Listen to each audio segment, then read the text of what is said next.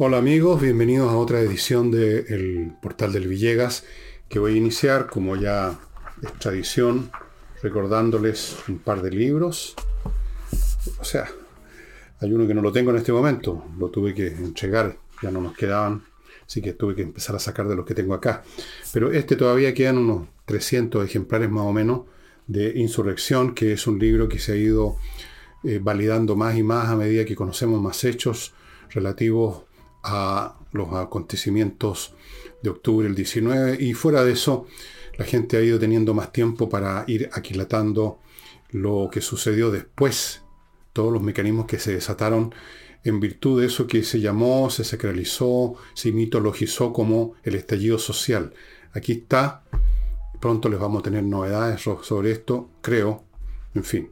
Pero por el momento esta reimpresión de la cuarta edición va quedando unos 300 ejemplares y 300 ejemplares se van en muy pocos días. Se pueden ir en tres días o en una semana, pero se van, se van rápido. El del envejezco ese también, ese que se me, ya se me están agotando tanto que tengo que sacar los que tengo acá, así que no se los puedo mostrar, pero ustedes lo han visto, eh, que trata sobre la vejez. Y este, que entiendo que quedan unos poquitos ejemplares ya como demuestra, eh, muy noche. Eh, dicho sea de paso, esta,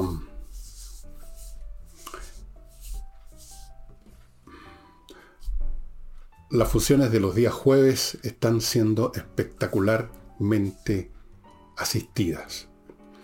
No por lo que yo digo acá, sino que les quería contar esto como parte del programa, sino porque se ha ido instalando en el público que le gusta ir a ver espectáculos, la calidad de esto que se ofrece los jueves y otros días, entiendo también más hacia el fin de semana en la Casa del Jamón. Les quería contar. Y, y ahora entró en, en materia, no tengo nada más previo, no. Bien, vamos, partamos con cosas que no son tan importantes, pero en fin. La canciller Rejola eh, considera que la conducta del señor Velasco, el embajador de Chile en España, no corresponde, aquí cito sus palabras textuales, no corresponde a la actitud de un embajador. Y son varios los actos y las palabras de, de este tal Velasco que no corresponden a la, a la conducta de un embajador, que uno no espera necesariamente que sean todos unos taleiranos, unos genios deslumbrantes, pero por lo menos que digamos que tengan cierta corrección, que tengan un mínimo de prudencia, que es lo que le pide la moneda, pero parece que este tipo no conoce el significado de la palabra prudencia. Está ahí simplemente porque es amigo de Boric. Y ya vamos a llegar a esto del amiguismo de este gobierno que se ha convertido en una especie de club de Toby, donde miembros de una generación de una degeneración, no sé, eh, amigos de toda una vida, amigos de parranda, de chacota, de panfleteo, de salir a las movilizaciones, esa clase de gente que se educó de esa manera y escuchando a gurúes al peo, como ya vamos a examinar más adelante, eso están en el gobierno, entonces no es raro, no es raro. Así que la pregunta que hace la canciller Urrejola podría ampliarse. Uno podría decir, ¿cuál es la, si las actitudes de, de Boris corresponden a un presidente de la República? Eh, por ejemplo, su apariencia de estar desasiado, ¿no? que no se viste, que la camisa le sale fuera del pantalón. ¿Para qué hablamos que ande sin corbata? Algunos dirán, ok, vale, es la nueva, es la nueva, el nuevo estándar, como dicen. Eh, una, actitud, digamos, que no, corresponde a, un cargo. Es que esto, porque esto no es un tema de persona. Las personas pueden tener los gustos de vestimenta y de si, si quieren se duchan o no, pero cuando se asume un cargo, uno asume un rol. Un rol y ese rol puede tener dignidad. Tiene, puede tener dignidad porque representa cosas superiores a las personas. Representa la presidencia de la República, representa el mandatario, representa el punto focal donde se reúne o se polarizó o se enfocó la soberanía popular. Es una cuestión realmente seria y por eso que excelencia el presidente de la República, no porque el personaje que está en el cargo sea excelente en nada, sino es el cargo el excelente, excede, está sobre la norma. Yo creo que no corresponde la manera como se presenta. Tampoco corresponde, y esto es peor, sus conductas. Lo que hizo con el embajador de Israel, un insulto al Estado de Israel, es algo que no se había visto nunca, no solo en Chile, sino que en ninguna parte del mundo. Y luego, su, el tonito arrogante y francamente pedante con que le pide a Estados Unidos que reflexione sobre su papel con respecto a la democracia la manera como trata a los periodistas a veces cuando no le gustan las preguntas, y eso que la mayoría de los periodistas son partidarios de él, casi todos. Pero empieza a ponerse chorito a las pampas, aprovechándose de su cargo, se puso prepotente. Se puso arrogante, se puso prepotente, se desequilibró como le ocurre a personas de su calibre cuando están, por encima de su nivel. Simplemente pierden la cabeza. Entonces podría doña, eh, doña la canciller Preguntar lo mismo, decir lo mismo, que lo del presidente no corresponde a la actitud, lo del señor Boris no corresponde a la actitud propia de un presidente de la República. Eh, no corresponden en absoluto. Así es que, pero eso, como digo, es un tema, es un tema no de solamente de Velasco y de Boris, es un tema de toda esa gente en general. Hay algunas excepciones. Yo he nombrado a Camila Vallejo, creo que es una excepción, es una persona que al menos eh, está a la altura de la dignidad del cargo, independientemente de lo que uno piense, lo que dice y lo que ella cree, pero hay que reconocer que ella se instaló en su cargo con la postura que corresponde. No sé la señora Urrejola, no sé de otros, pero lo que hemos visto hasta ahora es la expresión de una generación que, mm, bueno, son miembros de una generación de despelotados los que se educaron, los que nacieron, se criaron y se formaron entre los años 95, mediados de los 90, mediados del 2000, hasta el 2010, en esos años crecieron, o un poquito antes, un poquito después da lo mismo, usted ponga las fechas que quiera, pero más o menos finales del siglo pasado y principios de este, se formó una generación que más o menos como, como eso. Y por eso que es en esa generación que Boric y los demás de su grupo, de su caterva, eh, fueron elegidos por eso, porque los cabritos, educados de la manera como se educaron, se ven en el espejo cuando miran a Boric. Es uno de ellos, es uno de nosotros, piensan. Entonces, es una, es una generación que tiene un montón de confusiones en el mate. Confunden la insolencia con la inteligencia. Confunden el tener aspiraciones unas aspiraciones románticas, adolescentes, con tener ideas, que son cosas bastante distintas. Confunden, y esto ya es propio no solo de esta generación de izquierdistas jóvenes, sino que de toda la, de toda la tribu izquierdista, confunden el resentimiento con el amor por la justicia. Son personas que vienen por historias personales, grupales, familiares, de clase, de estrato, de lo que sea, son personas que tienen un recorrido por la vida repleto de frustraciones, fracasos, envidias y están muy resentidos. Y el resentimiento es un sentimiento muy jodido que genera, en primer lugar es permanente, no es una explosión de rabia, es, es una rabia a fuego lento está ahí buscando una oportunidad, que se va perfeccionando, se va acumulando, va encontrando más razones, como un veneno que se va esparciendo. Y confunden eso con el afán de justicia. Porque en su resentimiento, evidentemente, porque eso es posible, pueden apuntar con el dedo injusticias reales. Claro, ¿por qué no? Pero junto a las injusticias reales, hay muchas que no lo son tienen un concepto además muy subjetivo de lo que es justicia e injusticia, alimentado por el resentimiento. Y esto se traduce en política, en posturas, etc. Se traduce en lo que son los Boric, los Velasco y todos los demás. Y no es cosa que yo esté aquí diciendo gratuitamente, porque es cosa de ver, de leer, de escuchar a esta gente. Siempre están con el tema de la desigualdad, dándoles vuelta en la cabeza con una obsesión maniática, el tema de la justicia, todas las cosas de, que les parecen o que son desiguales, a veces por razones de arbitrarias y otras veces porque así es la naturaleza de las cosas, de rerum natura, eh, todas, toda clase de desigualdad les parece pecaminosa. Las buenas o las malas, las correctas, las que corresponden a la realidad y las que no. Todo. Entonces de ahí emergen montones de posturas y posiciones que en general se engloban con el concepto paraguas progresismo. Así que la señora canciller, que yo no conozco cuál es su tenor, pero supongo que pertenece a la tribu, si no, no estaría en el cargo, está, está diciendo que 2 más 2 son 4. Está señalando en Velasco lo que es un problema, un pecado original de toda su tribu. El que no saben ubicarse cuando llegan al poder. Cuando no están en el poder, el resentimiento, la pica, la envidia, la molestia contra el mundo tal como es, los lleva a sus posturas revolucionarias, reformistas, echemos bajo el sistema, qué sé yo. Y si llegan al poder, como ocurrió en esta oportunidad, lamentablemente, entonces ahí manifiestan otro aspecto de su rica personalidad.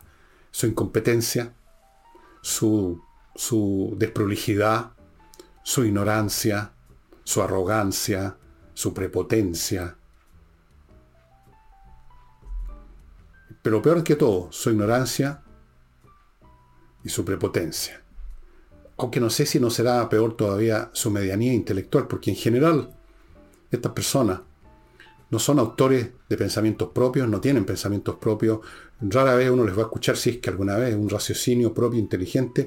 Siempre cuando uno lo escucha está simplemente escuchando una sola voz, la voz de la tribu, repitiendo siempre los mismos clichés. Así es que yo preguntaría si lo del presidente Boris corresponde a la actitud de un presidente, en todo orden de cosas. Y vamos a ver cuántos hechos más o dichos más nos va a ofrecer Boris durante su gobierno manifestando este rasgo propio de su comunidad, llamémosla, si quieren. Vamos ahora a, a mi primer bloque comercial, amigos. Inviertanusa.cl. Ya saben que si no saben nada de cómo invertir en Estados Unidos, es cuestión que entren a inviertanusa.cl y ahí lo tienen todo resuelto, porque ellos parten ofreciéndole opciones de franquicia, opciones inmobiliarias por miles, por ciento, luego le abren cuenta corriente en bancos norteamericanos, le consiguen crédito, le consiguen visa, llegado el caso, lo ayudan a constituir sociedades comerciales, o sea, lo hacen prácticamente todo. Lo que hace usted es poner las ganas de, trabajar su dinero en Estados Unidos y poner la plata. Todo lo demás se lo facilita totalmente inviertanusa.cl. Otro aspecto de las cosas, de los temas financieros, es obtener seguridad, tener una especie de póliza de seguro, y eso es lo que ofrece compreoro.cl, que le da la oportunidad a usted de comprar oro o y plata en su expresión real, como metales preciosos, en la forma de monedas o lingotes de todos los tamaños. Todos estos productos verificados por la Universidad Católica de Chile que tienen un 99,99% de pureza, o sea, pureza total, 24 quilates se llaman en el caso del oro. Cosas que usted tiene en sus manos, que tiene resguardadas en su casa, en su caja fuerte, en una bóveda protegida por, por guardaespaldas, lo que usted quiera. Usted hace lo que quiera, lo tiene en sus manos, se lo lleva a donde quiere, lo vende a quien quiere. Siempre va a haber gente interesada en comprar oro y plata, no hay ningún problema con eso. ¿Dónde se compra? Alonso de Córdoba 5870, oficina 213. Anote, Alonso de Córdoba 5870, oficina 213. O entre a compreoro.cl y ve ahí los detalles. Y si está en Iquique lo puede comprar en la zona franca precio duty free. Continúo con una mueblería. Ahora aquí no se trata de pólizas de seguro, sino que de amononar su casa o su oficina, hacerla más cómoda, más bonita, de vez en cuando uno cambia algunos muebles o todos los muebles. El comedor que quedó muy viejo, que lo heredé de mi bisabuela, anticuado, o necesito uno más grande o uno más chico. El sillón que se fue al, diablo. Todo eso lo va a encontrar en la, mueblería Mr. Wood.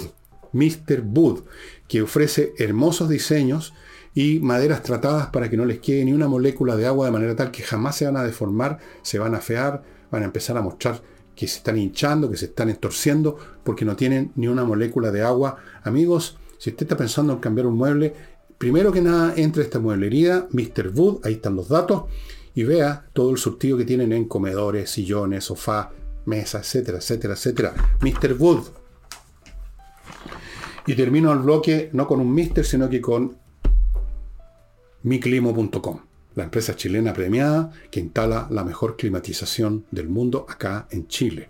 Aparatos que entregan todos los servicios que usted quiera, calefacción, refrigeración, filtrado del aire, conexión a internet, en un solo aparato. El mismo aparato cumple todas esas funciones.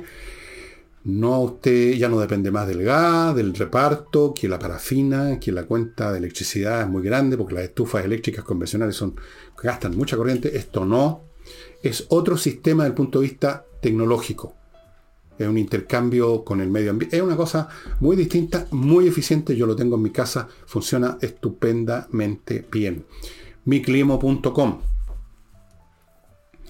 Bien, paso ahora al tema de las discusiones que se están celebrando para ver un nuevo mecanismo para generar otra vez una propuesta constitucional, porfiadamente los políticos nos, meten, nos metieron eso, parece a los chilenos, porque efectivamente es un hecho que no al 80%, pero sí un porcentaje mayoritario de chilenos todavía creen que este, el, el progreso del país y la resolución de sus problemas pasa por cambiar la constitución. Pasa por poner, por ejemplo, en un papel que esta es una constitución social y ya con eso se resuelven los problemas sociales. Basta poner en la constitución que esta es una constitución que acepta, qué sé yo, no sé, lo que sea, y eso se resolvió en la práctica. Así somos de inteligentes. Entonces, eso ya se instaló. O eso es lo que parece. Quién sabe si está tan instalado. Yo creo que se está desinstalando día a día. Pero mientras tanto, las fuerzas políticas están en ese juego. Es el juego de ellos. Es, es la pega de ellos. Si no hacen ese tipo de cosas, ¿qué hacen? Entonces, están la oposición, o sea, la derecha, lo que resta de la derecha, los restos de la derecha, el fantasma de la derecha, con el oficialismo, discutiendo qué se va a hacer, cómo se va a hacer. Hasta el momento dice el señor Elizalde, que presidió alguna vez el Partido Socialista y preside ahora un organismo, bueno, del Congreso, dijo lo siguiente, que a mí me parece, una vez más, como es propio de las frases de Elizalde y de otros, de otros de otros cerebros de la izquierda, cayó en una contradicción. Dijo, con mucho entusiasmo, casi con, por lo menos con optimismo, dijo, estamos avanzando, pero hay puntos fundamentales que no han sido resueltos. Pregunta, ¿cómo en algún tema cualquiera se puede decir que se está avanzando si no se han resuelto los temas fundamentales? ¿Se está avanzando acaso porque se pusieron de acuerdo qué clase de lápices van a usar para tomar nota en su blog de nota? ¿Se pusieron de acuerdo a lo mejor qué día se van a reunir, a qué hora? ¿Se pusieron de acuerdo en que tenemos que hacer algo que sea bueno para todos los chilenos o alguna otra frase retórica por el estilo? Eso no es ponerse de acuerdo ni es avanzar en ninguna parte. Eso es chaya política nada más. Los puntos fundamentales, si se resuelven, son los que permiten avanzar, son los que permiten hablar que se está avanzando. Pero no le pidamos lógica al señor Elizalde. Y, y en este caso particular, ¿en qué consiste avanzar? Se preguntarán ustedes. O sea, estos puntos fundamentales. ¿Cuáles son concretamente en este minuto estos puntos fundamentales en los que no hay acuerdo? Pero yo le digo a Elizalde y a toda la gente de la izquierda que no se preocupen. No se preocupen. No importa lo que ahora diga esta supuesta derecha, o como dicen los tarados, ultraderecha, van a hacer, cuando llegue el momento, lo que han estado haciendo todo este tiempo. Se van a rendir. Se van a rendir a lo que ustedes propongan, siempre y cuando ustedes les hagan un pequeño servicio que les permita salvar el rostro según ellos creen. Cambien las palabras cambien la palabrería o eliminen alguna palabrería. El propio Atre creo que ya les dio, eh, les, señaló el camino. No hablen más de multinacional, hablen de multicultural. Eso suena más aceptable, por ejemplo. No se preocupen, la derecha va a caer de hinojo cuando corresponda, siempre que ustedes cambien un poquito el lenguaje, Elizalde. Así que no se preocupe, esos puntos fundamentales van a ser resueltos porque tengo muchas dudas de que si esos puntos fundamentales, esos puntos fundamentales que seguramente son parecidos a los puntos fundamentales que presentó, que se presentaron la vez anterior y que fueron rechazados, no, me tengo, no tengo la menor duda que esos puntos fundamentales no van a ser rechazados hasta el final de los tiempos por la derecha. Por lo que queda de la derecha, porque están muertos de susto desde el día en que el señor Sebastián Piñera aceptó iniciar un proceso para cambiar la constitución. Desde el día en que la derecha en bloque, por intermedio de Sebastián Piñera, se rindieron ante la presión de la insurrección.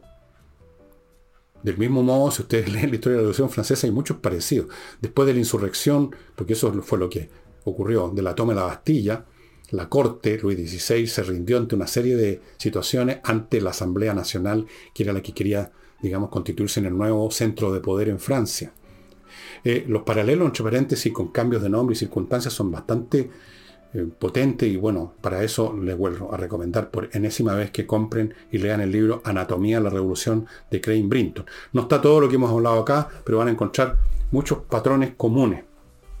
Y uno de ellos es que a veces basta cambiar las palabras para envaselinar, por así decirlo, los puntos fundamentales que quiere la izquierda y que eventualmente los van a sacar adelante si las cosas siguen como están, porque no veo ninguna probabilidad, una probabilidad muy mínima, de que la derecha en un momento dado, en el único lugar donde ahora tiene poder, que es en el Senado, por ejemplo, vaya a hacer un last stand, vaya a decir hasta aquí nomás llegamos, no vamos a aceptar esto, llegado el caso simplemente declaramos todo inconstitucional, nos retiramos del Parlamento y creamos una crisis política gigantesca que el gobierno no la puede resolver sino otros.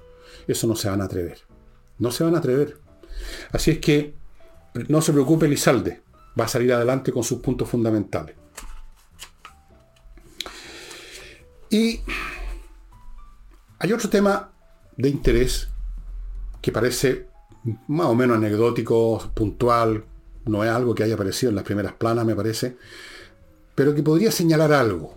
No sé qué exactamente, pero lo vamos a examinar. Resulta que contingentes de infantes de marina van ahora a instalarse en... Em, permítanme una, una pequeña pausa. Ok, continúo. Tuve una pequeña interrupción. Infantes de Marina les decía van ahora a apostarse en Tirúa y Contulmo, que son regiones donde han habido bastantes episodios de mucha violencia protagonizados por los grupos que ya conocemos, que representan el proceso revolucionario proto-nacionalista, nacionalista, que promueve básicamente y principalmente la CAM. Los infantes de marina de todas las unidades militares que existen en Chile, tanto de aviación, naval y ejército, son los más recios, los más rudos. Y puestos en esos lugares, uno se pregunta, ¿se van a atrever estos heroicos combatientes que hasta el momento solo enfrentan emboscados, además a gente desarmada, ¿se van a atrever a ir a enfrentarlo?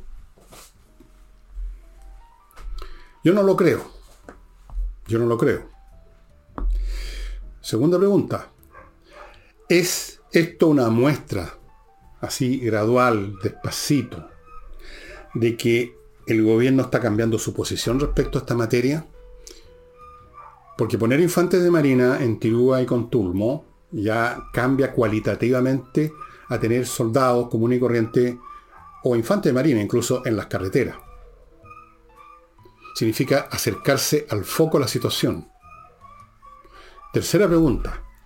Si acaso hay un enfrentamiento, si los heroicos combatientes se atreven a ir o están en una operación violentista y llegan los infantes de marina a interrumpirlo, a interceptarlo y hay un intercambio. ¿Qué va a pasar si, como sería el resultado natural de un enfrentamiento entre infantes de marina y estos personajes, eh, queda un tendal de muertos entre los comuneros, como los llama la señora Siche, los llama a los comuneros, yo los llamo los terroristas, o, por último combatientes, o por último criminales. Va a ir el gobierno, el propio gobierno, a anunciar con los ojos despavoridos sumarios contra los infantes de Marina que abrieron fuego contra quienes los estaban atacando. ¿Qué va a suceder? Porque si hay un enfrentamiento, yo les puedo asegurar que van a haber víctimas fatales, como mínimo van a haber heridos, como mínimo, mínimo absoluto va a haber un baleo, o balacera, como dicen los periodistas en Chile. Baleo se dice. Va a haber un baleo y van a haber heridos y muertos. Y la otra pregunta, quinta pregunta, se va a hacer lo mismo en otros puntos dentro de la zona, poco a poco ir instalando militares instalados ahí con carpas, con todo lo que se necesita para habitar, no simplemente para pasar por ahí, sino que estar ahí y de ese lugar moverse, por supuesto, a las situaciones que se produzcan más o menos cerca. Es, es una señal de que hay un cambio a regañadientes y gradual, pero cambio. O sea, también podríamos preguntarnos, quinto, esta pregunta, si esto es puramente de iniciativa del gobierno o una presión Está por verse, está por verse si van a haber enfrentamientos, está por verse si van a haber víctimas, está por verse si los combatientes se atreven a combatir contra los infantes de marina, está por verse qué instrucciones tienen los infantes de marina. En esos casos me imagino que los infantes de marina no van a disparar con rifles de corcho. Está por verse todo. Esto es un asunto, un asunto que vamos a ir viendo en el curso, no sé, de los próximos días, semanas. Eh, tal vez los combatientes no se van a atrever a meterse ahí ahora, van a ir a otro lado Tal vez también podrá verse que los militares avancen hacia otros puntos. Vamos a ver, vamos a ver. Es interesante. Por el momento el asunto está en un estado coloidal. No tiene forma todavía para dónde va a ir. no está claro su significado. Pero si acaso hay un significado es que eh, el gobierno se ha persuadido que tiene que de algún modo, aunque sea con manos amarradas, aunque sea regañadiente, aunque sea en forma indirecta, aunque sea a, pasitos cortos, tiene que usar Fuerzas Armadas en un territorio donde hay gente que usa Fuerza Armada para asesinar gente, para destruir, para quemar, para todo eso. Permítanme ir a otro bloque, estimados amigos. Rápidamente les cuento de Edisur, esta editorial que presenta solo títulos importantes, como por ejemplo los que están en esta colección distopias o distopías. Yo creo que se dice distopias, pero dejémoslo así. Con cuatro libros acá, Un mundo feliz de Axley, Fahrenheit 451 de Ray Bradbury, un libro fantástico, Rebelión en la Granja de Orwell y 1984 también de Orwell. Hay otros paquetes con otros temas, con otros autores, siempre autores de primera categoría como los que están en este paquete. Usted los puede encontrar en compañía 1025, local de, la editorial Edisur, o puede simplemente entrar al sitio Continúo con GESCO, empresa líder en el aseo de edificios institucionales, de empresas o instituciones públicas, como ha sido el caso hasta ahora. Llevan 10 años en esta labor, es la empresa más grande del rubro, tiene equipo especializado, tiene funcionarios especializados, pueden atender también jardines, se han ganado por su calidad todas las licitaciones, atienden edificios tan importantes como la Biblioteca Nacional, el Museo de Bellas Artes, el Palacio Cauceño, etcétera, están ahora abiertos recientemente a la empresa privada para que usted, que tiene, qué sé yo, un centro comercial, una institución de salud o el edificio corporativo de una, gran empresa, una empresa mediana, lo que sea, se hacen cargo, se hacen cargo de todo y mejor que nunca. Nunca va a tener usted mejor aseo en su edificio.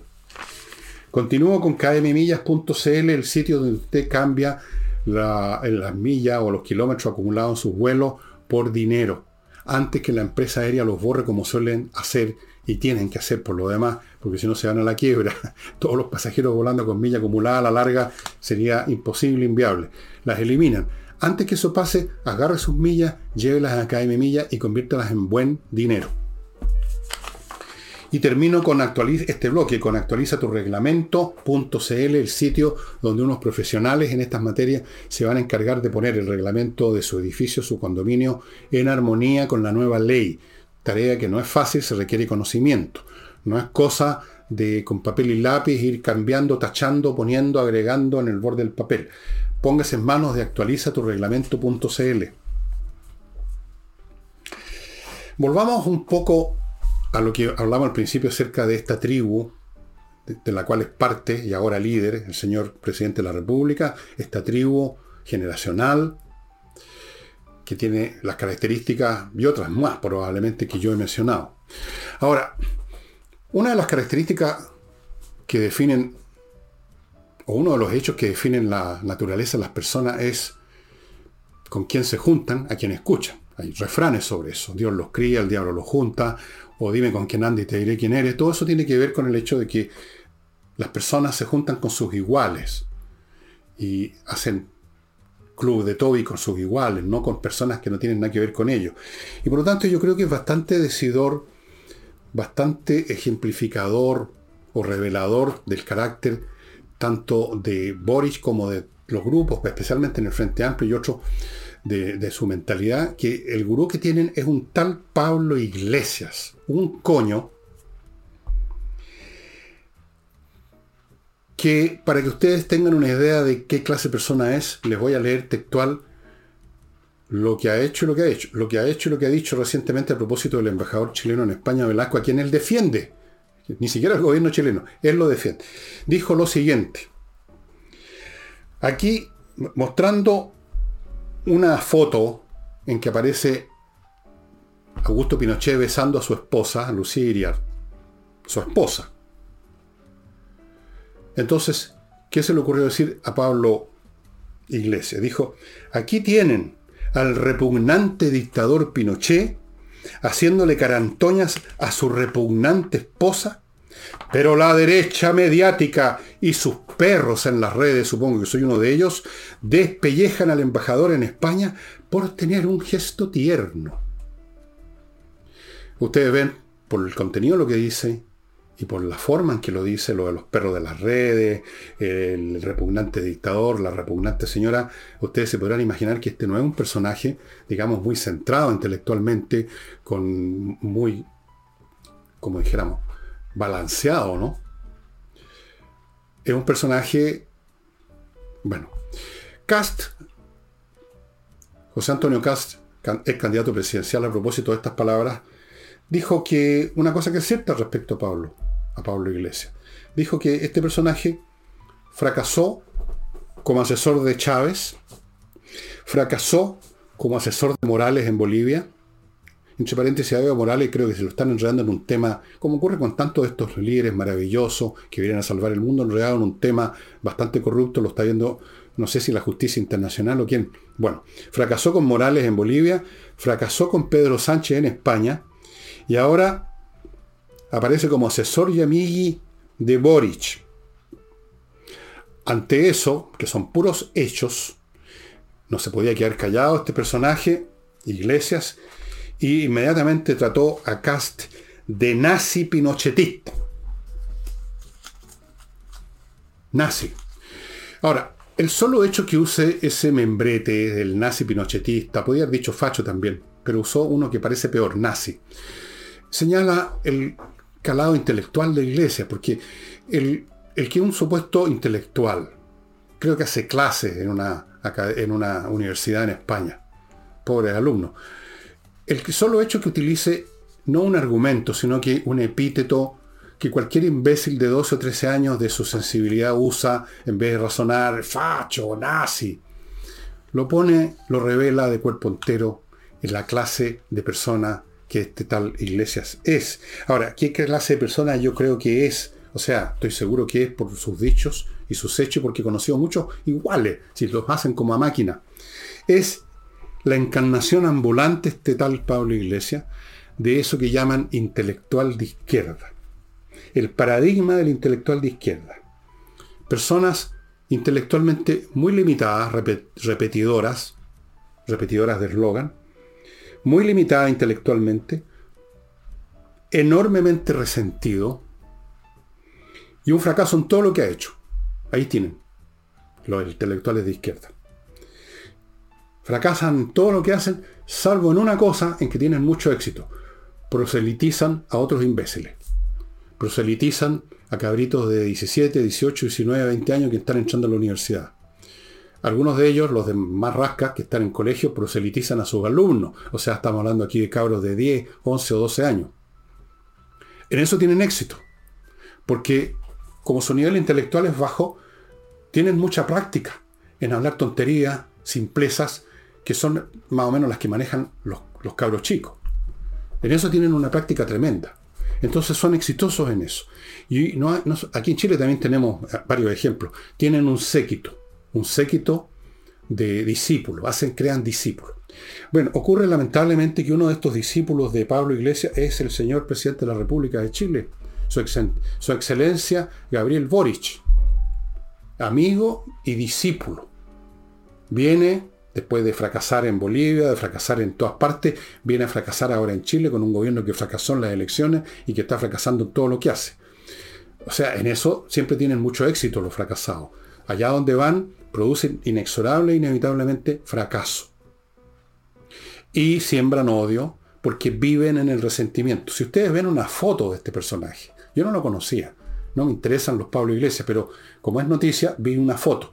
Ahí está de cuerpo entero el personaje.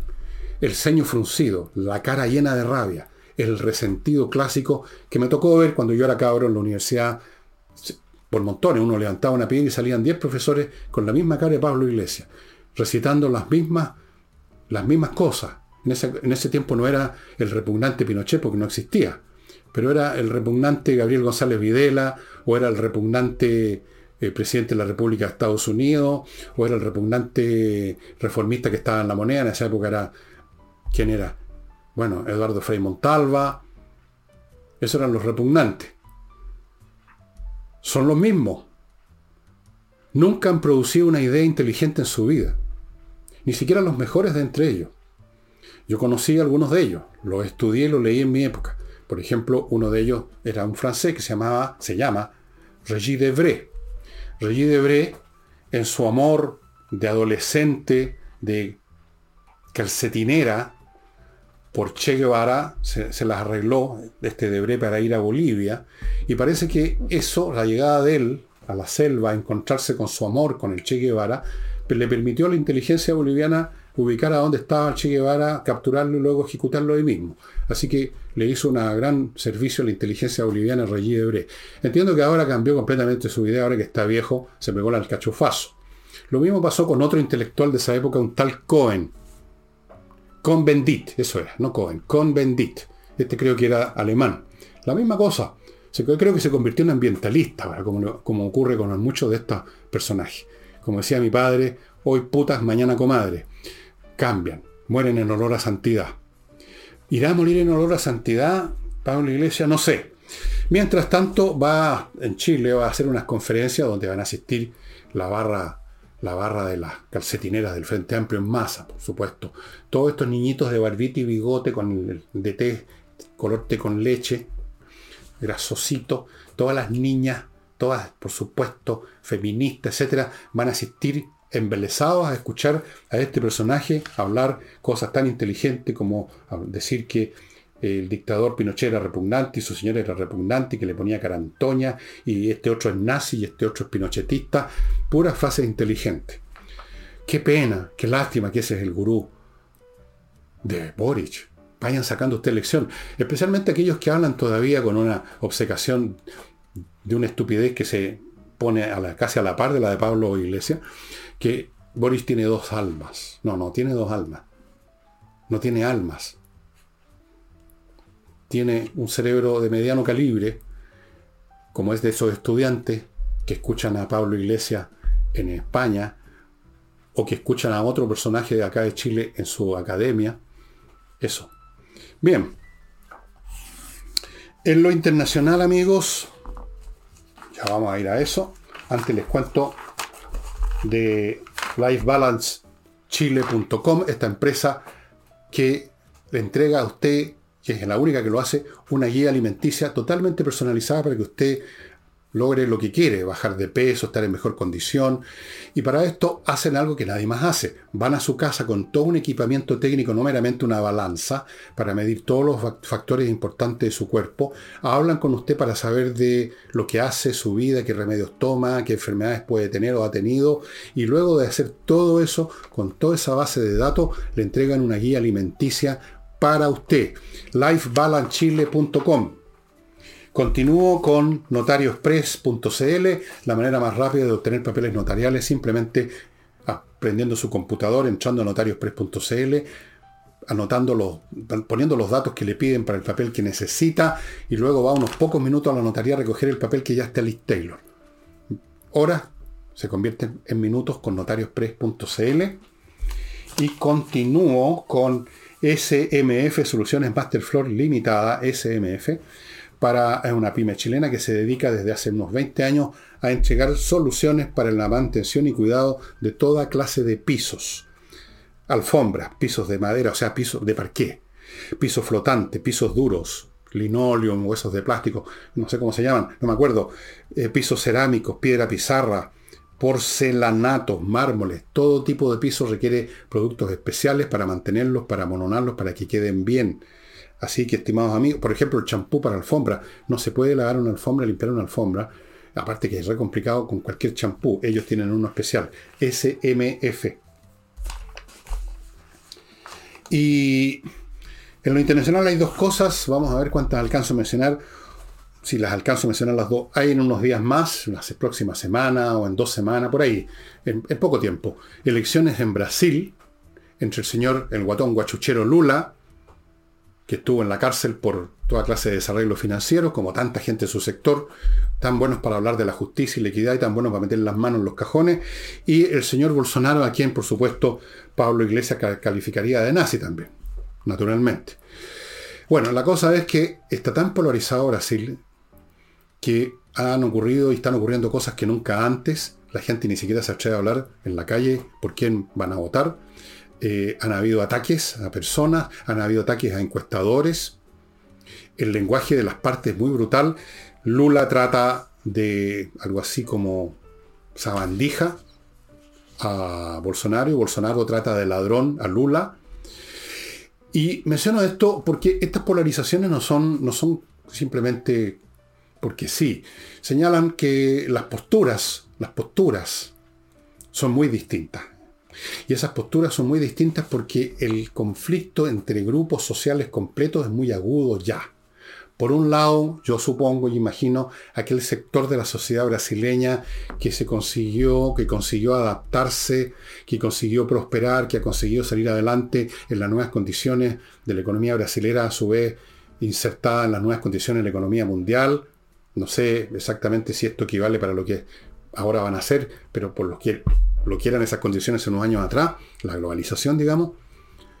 Y luego el sector siempre muy abundante en toda sociedad de los que se han ido quedando atrás, de los de abajo, de los enfurecidos, del proletariado que ya hablaba Marx, o de los desposeídos, como dicen ahora los izquierdistas, o los trabajadores, aunque no trabajen, eh, esa casta. Son como dos castas que están en oposición siempre, en toda sociedad, todo el tiempo, pero que en algunos momentos llegan a situaciones muy extremas porque las soluciones que plantean ambos lados son completamente eh, muy difíciles o imposibles de acordar con lo que quiere la otra parte. Y eso es lo que produce objetivamente la polarización subjetiva de, de, los ciudadanos. No es porque sí. Es lo mismo que estamos viviendo en Chile por lo demás. La polarización tiene que ver con procesos sociales muy profundos que separan más a los, a los que les va bien, a los ganadores, a los que suben, a los que prosperan, a los que llegan al elito, se mueven o orbitan alrededor de ella, que tienen, digamos, perspectiva, y los que se van quedando atrás. Eso es un fenómeno universal que se ve en todas las sociedades, que da lugar a todos los mecanismos, digamos, melodramáticos de la historia, desde las insurrecciones, los motines, las revueltas, los estallidos sociales, las revoluciones, todos tienen su el mismo origen. Y en Brasil las cosas han llegado a un extremo, ya no hay mecanismos que permitan suavizar este enfrentamiento que siempre ha existido, pero más en sordina, este enfrentamiento entre clases o entre grupos, diría yo mejor, porque el concepto de clases está asociado a una concepción equivocada de Marx, que es esto de que cada vez que hay, se habla de clases, una representa las relaciones de producción y el otro representa nuevas fuerzas productivas, lo cual rara vez ocurre en la realidad. Dejemos eso.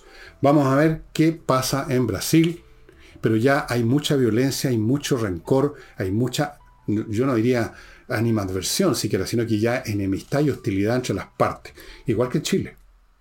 Y por eso que yo en algunos programas he mencionado que estamos, de, si alguien no lo detiene, estamos en el camino que conduce eventualmente a una guerra civil, porque las guerras civiles se preparan en el ánimo de las partes primero. Primero es molestia con el vecino que es de otra idea, idea que significaría si se pone en práctica que me joden mi vida, porque yo tengo otra idea, y luego esa molestia se convierte en animadversión, luego se convierte en hostilidad y eventualmente se convierte en balazo. ¿Qué va a pasar en Brasil? Está por verse. Y mientras tanto, en Rusia,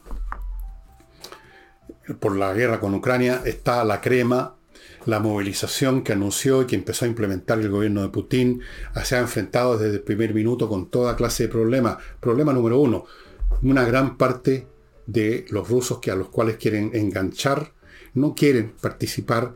Muchos miles están huyendo a la frontera, a Finlandia unos, a Georgia otros, otros escaparán de la, dentro de Rusia alguna parte, se meterán en algún pueblo chico, no sé. Han habido revueltas. Hay incluso una escena que ustedes les pueden ver en YouTube de una persona que entra a un centro de reclutamiento y le dispara al que está reclutando. Creo que lo mató, lo dejó gravemente herido, le disparó en la cabeza. Ha habido hay muchas escenas que ustedes pueden encontrar en YouTube de madres, hijas, hermanas, esposas llorando cuando a sus maridos los meten a empujones porque hay pugilatos ahí a la entrada de los buses que se los llevan al campo de entrenamiento que tienen los rusos. Los rusos, el ruso promedio de hoy,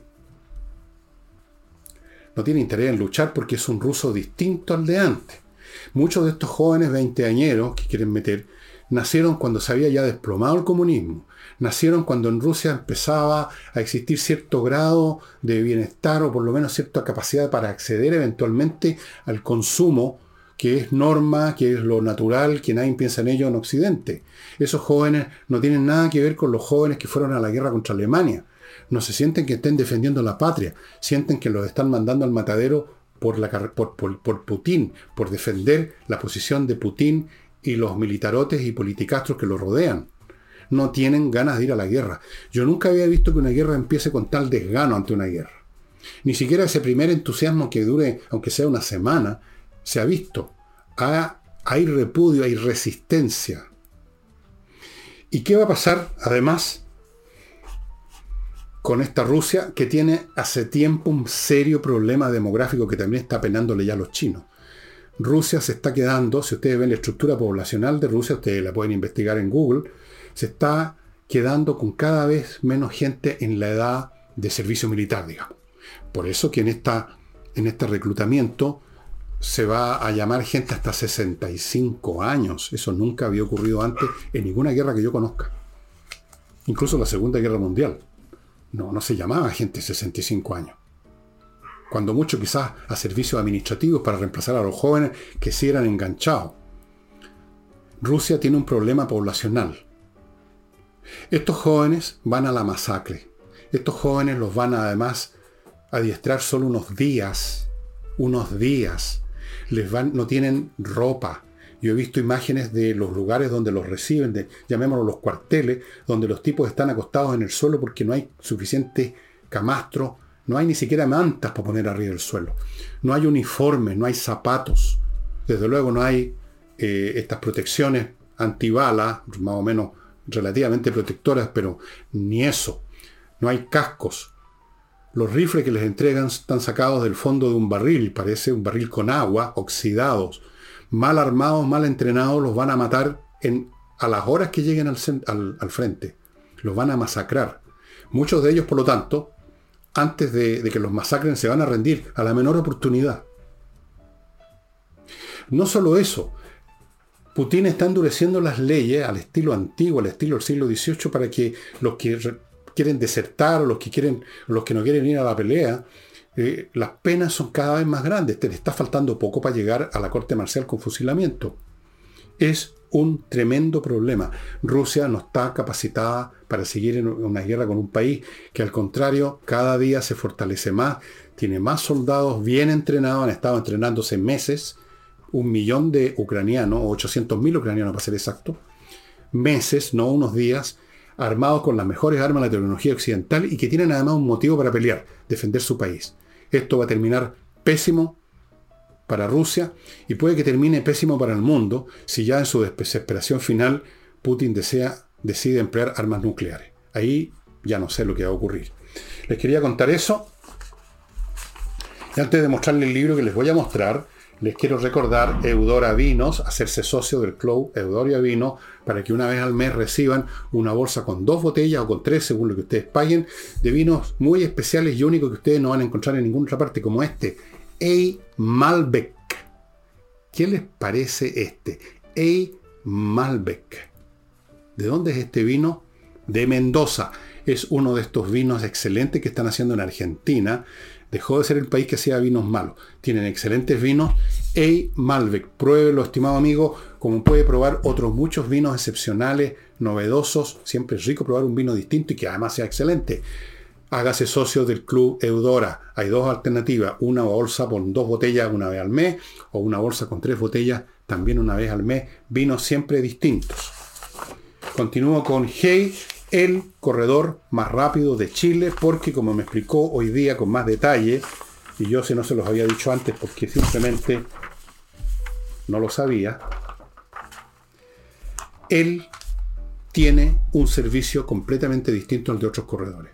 Él se dedica realmente a cada persona que le pone su propiedad en sus manos.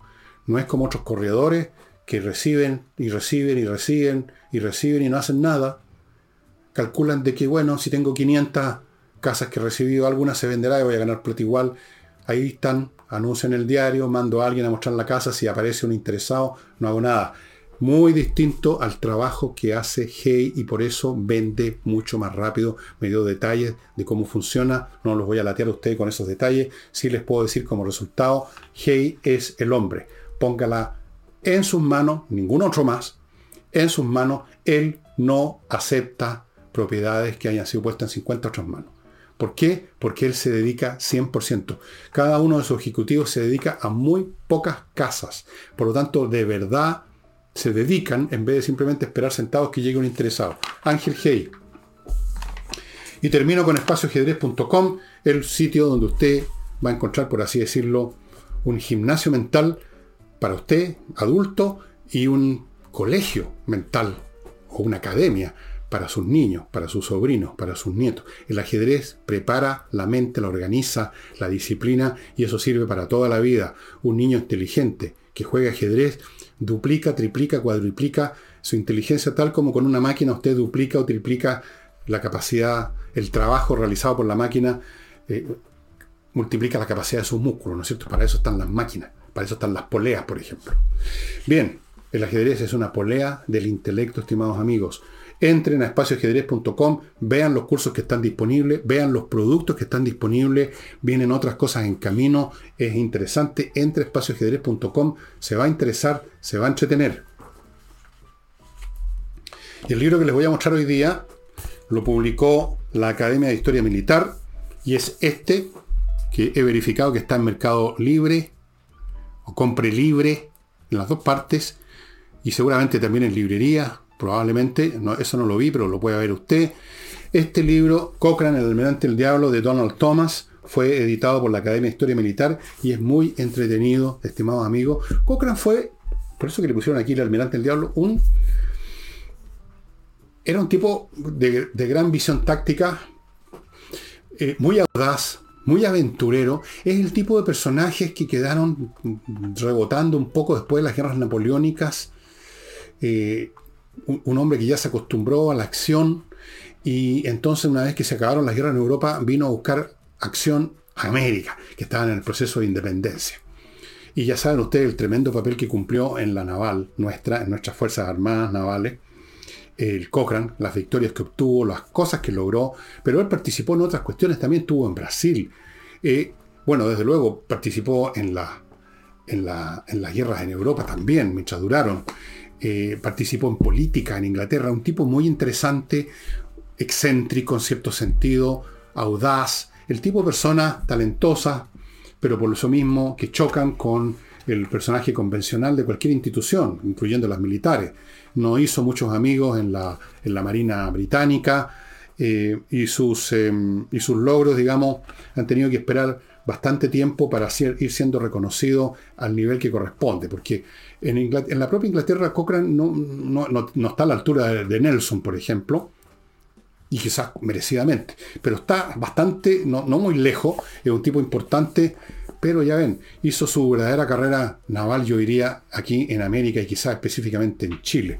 El libro es muy interesante, amigos, vale la pena leerlo, especialmente se lo digo esto a los que les gusta leer historia chilena, y aquí está muy detallado todo, las operaciones militares, las ideas de em, la personalidad de Cochrane, que de repente podía ser bastante antipático, porque era como todo tipo así de, gran personalidad, no, no es alguien que agrade a, las medianías, que andan pegados a las paredes. Este libro entonces, El almirante del diablo, del señor Donald Thomas, está en Busca Libre, ahí lo encontré, también creo que está en Mercado Libre, pero si usted pone en Google el título de este libro, va a encontrar ahí la lista de lugares donde lo puede hallar. Yo se los recomiendo.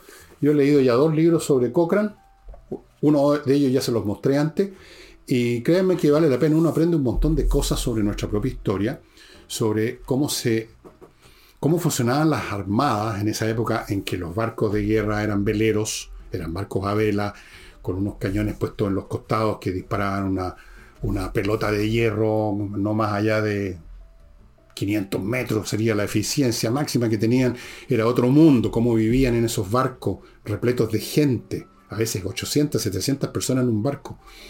Imagínense, todo eso lo van a encontrar aquí, estimados amigos. Y eso sería todo por hoy. Mañana, mañana sábado, vamos a ver qué encuentro para divertirlos, entretenerlos, informarlos o recordarles algún tema. Todavía no lo sé, ya se me ocurrirá alguna cosa. Muchas gracias y nos estamos viendo.